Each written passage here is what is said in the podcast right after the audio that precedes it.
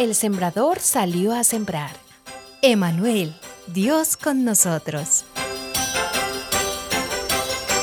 Ya estamos en los umbrales de la Navidad. La Navidad es el cumplimiento de la promesa de parte de Dios, nuestro Padre. Dice Isaías capítulo 9, versículo 6.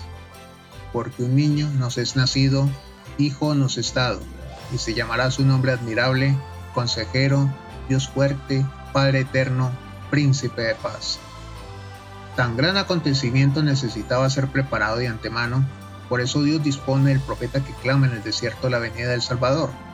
Así es como se cumple la profecía que encontramos en Malaquías capítulo 3 versículo 1.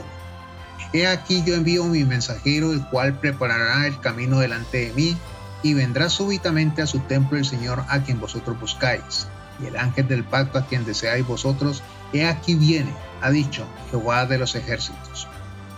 En el Evangelio de Lucas capítulo 1 versículos 56 al 80 nos encontramos con el relato sobre el nacimiento de Juan el Bautista. Zacarías y Elizabeth, personas ya mayores, se ven llenos de la alegría y del gozo de que van a ser padres y esto lo comparten con los vecinos y familiares. El nacimiento provoca cambios. El primero ocurre en la madre, quien pasa del escondimiento a una vida pública intensa. Oyeron sus vecinos y parientes que el Señor le había hecho gran misericordia. Este es el punto de partida de una gran fiesta por la vida, que se expresa tanto en la felicitación a la nueva madre como en la alabanza a Dios. Las cosas no paran ahí. El acontecimiento toma tanta trascendencia que supera los límites de la casa y de la aldea llegando a ser motivo de reflexión en toda la montaña de Judea. El ambiente es festivo, todos salen de sus casas y se encuentran para celebrar. Esta imagen que muestra Lucas de la alegría compartida nos recuerda las palabras del ángel. Muchos se alegrarán con su nacimiento. La verdadera alegría no está en el hecho de estar contento solo, sino en ver que también el otro está feliz. Mi alegría es poder verlo alegre. El otro cambio, el nombre. Romper con la tradición, tanto Zacarías como Elizabeth sabían que el nombre del niño tenía que ser Juan, de acuerdo al mandato del ángel que encontramos en Lucas capítulo 1, versículo 13. No, como era la costumbre. Zacarías está mudo.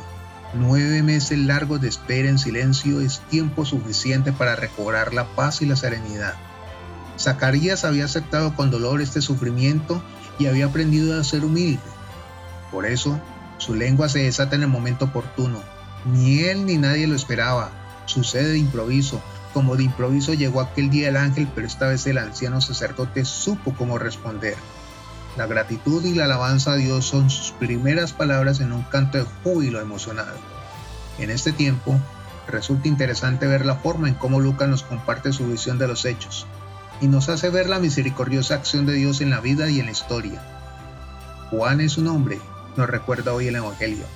Juan es un hombre, insiste su padre aún mudo, aceptando la palabra firme de su esposa, bendecida por María y el niño que ésta cargaba en el vientre. Al darle otro nombre, rompe con la tradición aceptada por todos.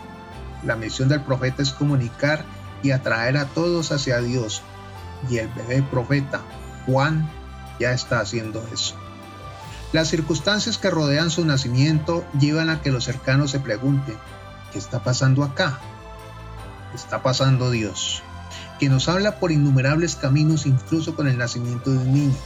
Nosotros, no solo en este tiempo especial de Navidad, sino que de manera permanente, también estamos llamados a ser mensajeros y a traer a todos hacia Dios con humildad y sencillez, pero a la vez con valentía y constancia. Preguntémonos hoy, ¿qué está pasando en nuestra vida?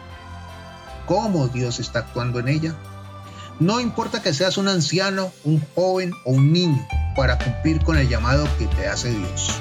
Dichoso es el que oye y retiene la semilla.